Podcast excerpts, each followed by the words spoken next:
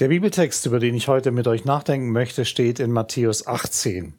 Dort ab Vers 21. Da kommt Petrus zu Jesus und fragt ihn, Herr, wie oft muss ich meinem Bruder, der gegen mich gesündigt hat, wie oft muss ich ihm vergeben? Reicht es siebenmal? Jesus sagt, nein, das reicht nicht, sondern 77 Mal musst du vergeben.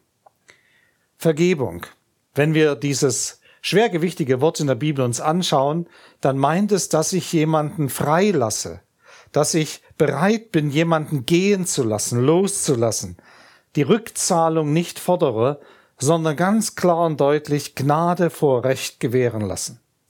Nun, in der Theorie können wir das sehr schnell sagen und wir sind auch überzeugt, Vergebung ist wichtig, das muss man einfach tun. Und wir fordern das auch von anderen ein. Du musst vergeben. Was aber, wenn dir und deinen Lieben irgendetwas ganz, ganz Schreckliches angetan wird? Leid oder Unrecht zugefügt wird? Missbrauch, Tötungsdelikt oder ein bleibender Schaden entsteht? Und dann, dann kommen wir in der christlichen Kultur sehr schnell und sagen, du musst vergeben. Du musst dem Täter vergeben. Einfach so. Ich bin dankbar, dass Jesus das etwas differenzierter sieht und deswegen hängt er an diesen Satz, den er dem Petrus sagt, ein Gleichnis, ein Vergleich an eine Geschichte, die erzählt, wie er das meint. Er sagt, es ist mit dem Reich Gottes wie mit einem König, der von seinen Dienern Rechenschaft verlangt.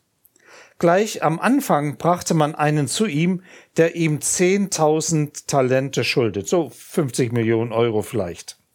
Und weil er nicht zahlen konnte, befahl der Herr ihn mit seiner Frau und den Kindern und seinen ganzen Besitz zu verkaufen, um die Schuld zu begleichen. Das ist stark, das ist heftig. Der Mann warf sich vor, ihm, vor Jesus nieder und bat ihn auf den Knien, Hab Geduld mit mir, Herr, ich will dir ja alles bezahlen. Da bekam der Herr Mitleid, er gab ihn frei und er ließ ihm auch noch die ganze Schuld. Doch kaum war der Diener zur Tür hinaus, traf er einen anderen Diener, der ihm hundert Denare schuldete. Er packte ihn an der Kehle, würgte ihn und sagte, bezahl jetzt endlich deine Schulden. Da warf sich der Mann vor ihm nieder und bat ihn, hab Geduld mit mir, ich will ja alles bezahlen. Er jedoch wollte nicht, sondern ließ ihn auf der Stelle ins Gefängnis werfen, bis er ihm die Schulden bezahlt hätte. Als die anderen Diener das sahen, waren sie entsetzt. Sie gingen zu ihrem Herrn und berichteten ihm alles. Da ließ sein Herr ihn rufen und sagte zu ihm, Was bist du für ein böser Mensch? Deine ganze Schuld habe ich dir erlassen, weil du mich angefleht hast. Hättest du nicht auch mit diesem anderen Diener Erbarmen haben müssen, so wie ich es mit dir gehabt habe? Der König war so zornig, dass er ihn den Folterknechten übergab, bis er alle seine Schulden zurückgezahlt haben würde. So wird auch Gott, mein Vater im Himmel, jeden von euch behandeln, der seinem Bruder nicht von Herzen vergibt. Fünf Gedanken, wie die fünf Finger an der Hand, möchte ich zu diesem Text, zu diesem Gleichnis uns sagen. Das erste ist das Leben verzockt, Schulden gemacht. Es ist ja lange gut gegangen mit ihm. Es ist so gelaufen halt. Er hat immer wieder über seine Verhältnisse gelebt. Wie viele Menschen häufen eine Menge Schuld in ihrem Leben auf sich. Und sie denken, weil Gott nicht sofort reagiert, es wird schon irgendwie gut gehen. Das ist aber Irrtum pur. Schulden gemacht, aber die Abrechnung kommt. Diese Millionen muss er eigentlich zurückzahlen. Und es droht eine harte Strafe. Äh, er kann nicht in die persönliche Insolvenz gehen wie heute, sondern er hat sein Leben verwirkt. Er wird wie ein Sklave behandelt, er wird verkauft und er und seine Lieben, er stürzt ab. Die Bibel berichtet immer wieder, dass dort, wo wir in Schulden hineinkommen, wo wir schuldig werden, wir am Ende unser Leben verwirken können. Aber hier ist das Zweite. Nicht nur Schulden gemacht, sondern so mal gesagt, Schwein gehabt. Es ist gut gegangen. Warum ist es gut gegangen? Das sind alles Entscheidende hier an dieser Stelle ist dieses sich demütigen vor dem Herrn. Er sagt eine alles entscheidende Bitte. In Ehrerbietung fiel dieser Sklave nieder und bat ihn kniefällig, hab Geduld mit mir. Ich will, ich will. Das ist, glaube ich, der Grundsatz von Vergebung, denn die beruht auf dem, was der erste Johannesbrief im ersten Kapitel Vers 9 sagt. Wenn wir unsere Sünden bekennen, so ist er Gott, treu und gerecht, dass er uns die Sünden vergibt. Und dann wird dem noch hinzugefügt und uns reinigt von aller Ungerechtigkeit. Es erfordert also ein aufrichtiges Herz, was erkennt, dass ich einen Fehler begangen habe, dass ich schuldig geworden bin. Und das muss ich haben, damit muss ich zu Gott gehen, ob das erste Mal oder wenn ich auch schon als ein Kind zum Vater gehe, wenn ich wieder schuldig geworden bin.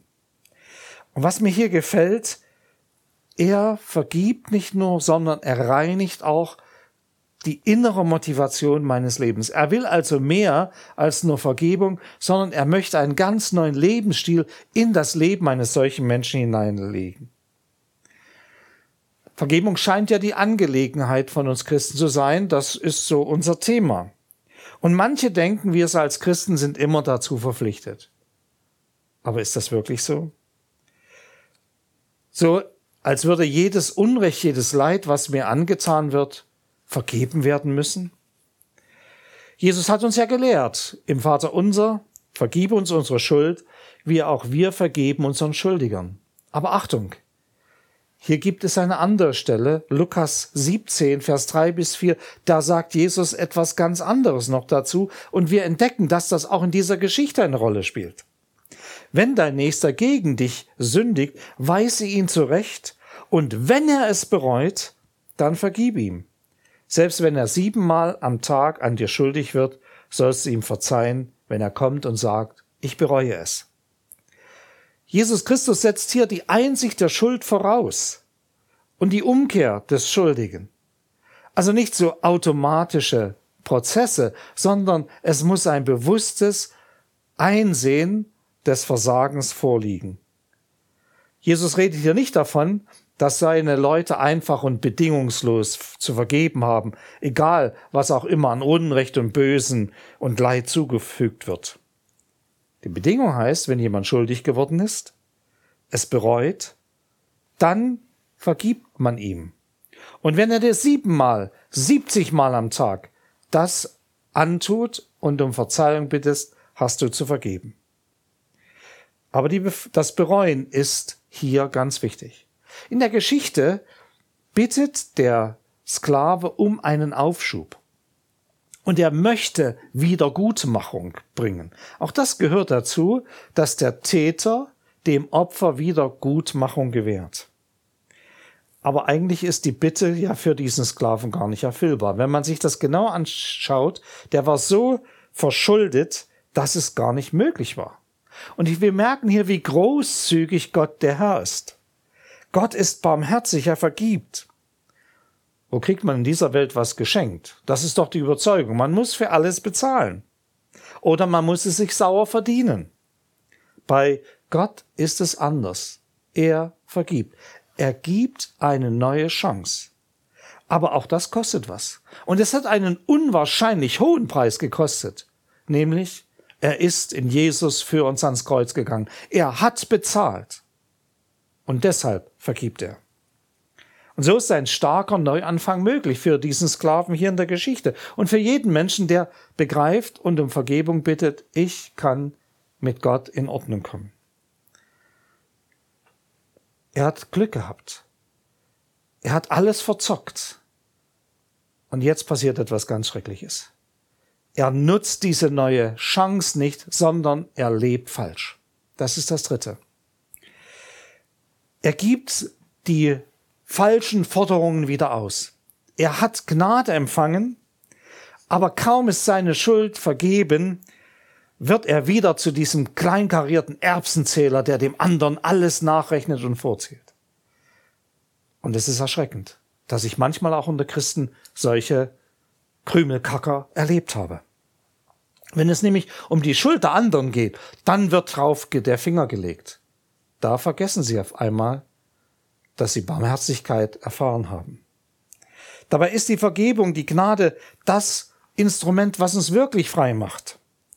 Durch die Gnade in unserem Leben sind wir fähig, Gnade zu geben und Gnade zu gewähren. Eigentlich sind das ja bloß 80 Euro, die der Mitknecht ihm schuldet, so ungefähr. Beide gehören sogar noch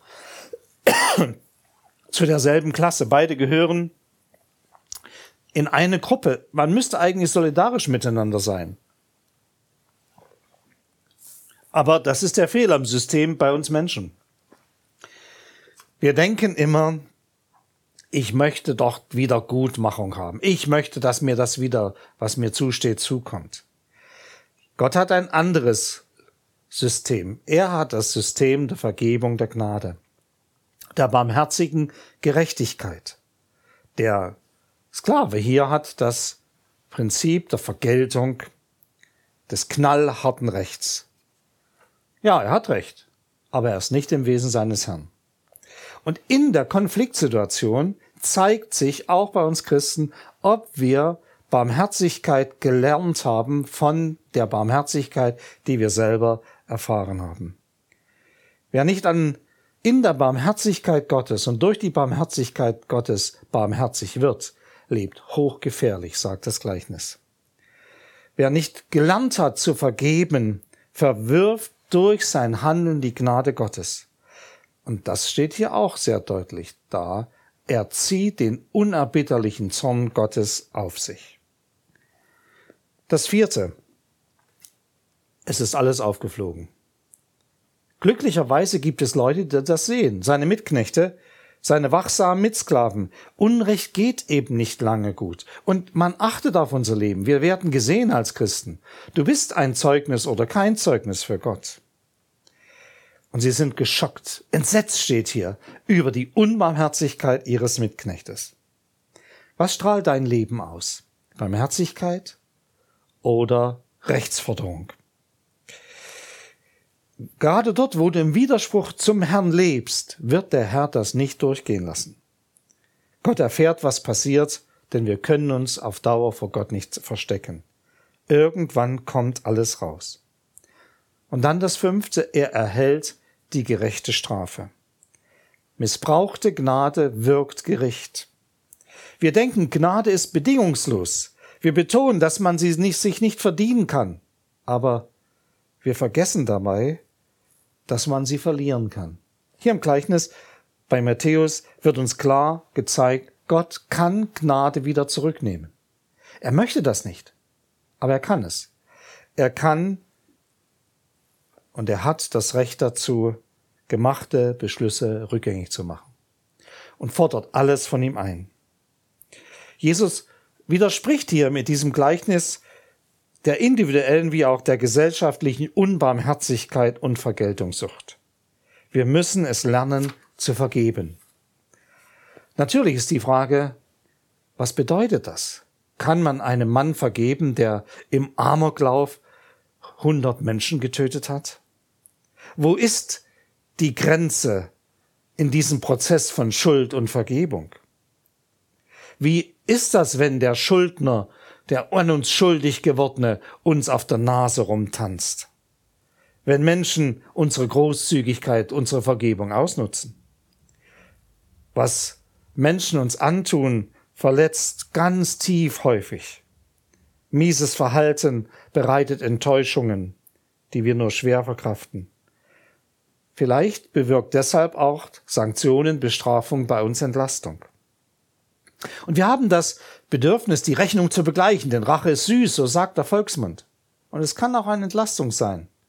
Aber letztlich hilft die Rache uns nicht. Es entspricht unserem Gerechtigkeitsempfinden und es ist auch richtig, dass dem Täter eine Grenze gesetzt werden muss.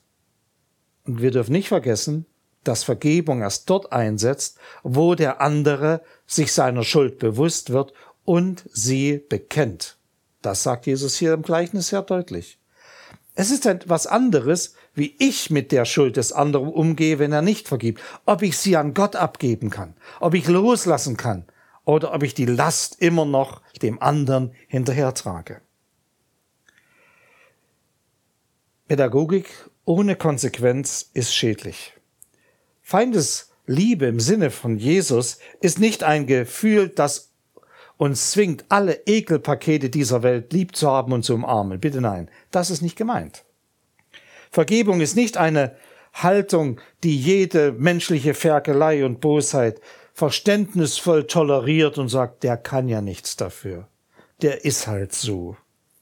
Nein, Vergebung heißt nicht, die Schuld unter den Teppich zu kehren, sondern klare Grenzen zu setzen, dem anderen deutlich zu machen, was falsch gelaufen ist und zugleich zu erwarten, dass er, dass er sich entschuldigt und dass er dafür Buße tut. Denn so verlangt es Gott von uns und so können wir es auch von dem verlangen, der uns gegenüber im Unrechts ist. Wir tun nicht so, als sei nichts passiert. Wir lassen Unrecht nicht gut gehen. Wir lassen uns nicht ausnutzen. Nein, wirkliche Vergebung kann nicht geschehen, ohne dass die Schuld des Schuldigen ernst genommen wird. Gott schenkt Vergebung um den Preis des Kreuzes. Das hat ihn so viel gekostet. So brauchen wir Schuld nicht herunterspielen, leugnen, betäuben, verdrängen, abwälzen auf andere. Wir können selbst zu unserer Schuld stehen. Wir können lernen, eigene Schuld durch Buße zu bewältigen. Der Schritt in die Vergebung hinein ist nicht leicht. Er kann schmerzhaft sein. Gerade dort, wenn wir persönliche Verletzungen erlebt haben. Aber er ist der Weg zur eigenen Freiheit. Denn du bist beschenkt und deshalb kannst du beschenken. Du hast Barmherzigkeit erfahren, deswegen kannst du barmherzig sein. Was ist nun, wenn du nicht vergeben kannst? Wenn du merkst, das lässt dich nicht los? Dann geh zu Gott. Bitte ihn einfach, dir zu helfen. Ich weiß, es gibt Verletzungen, die so tief sind, der Schmerz ist so unendlich, dass man dem Täter einfach nicht verzeihen kann in diesem Moment. Dann bitte Gott, dir zu helfen. Sag ihm, dass, es, dass du es möchtest, aber nicht kannst. Und lass dir helfen, dass du heil wirst, dass deine Verletzungen geheilt werden und du fähig wirst, dem anderen es nicht mehr nachzutragen, wo du ja belastet wirst. Das ist es, was Jesus hier sagt. Und dazu ermutigt er uns. Ich möchte mit uns beten. Herr Jesus, du bist gekommen und hast die Schuld dieser Welt auf dich genommen am Kreuz. Dadurch ist Vergebung in unendlicher Art und Weise möglich geworden. Aber danke, dass das nicht billige Gnade ist, sondern dass es Gnade ist, die das Bekenntnis verlangt zur eigenen Schuld, zum eigenen Versagen. Herr, hilf uns, wo wir Verletzungen erfahren haben, wo wir schuldig geworden sind, selber um Vergebung zu bitten, aber wo wir selber leiden unter der Schuld anderer, dass wir hineinfinden in deine Gnade und deine Barmherzigkeit. Danke, dass wir dich loben und preisen dürfen. Du bist ein gütiger Gott. Amen.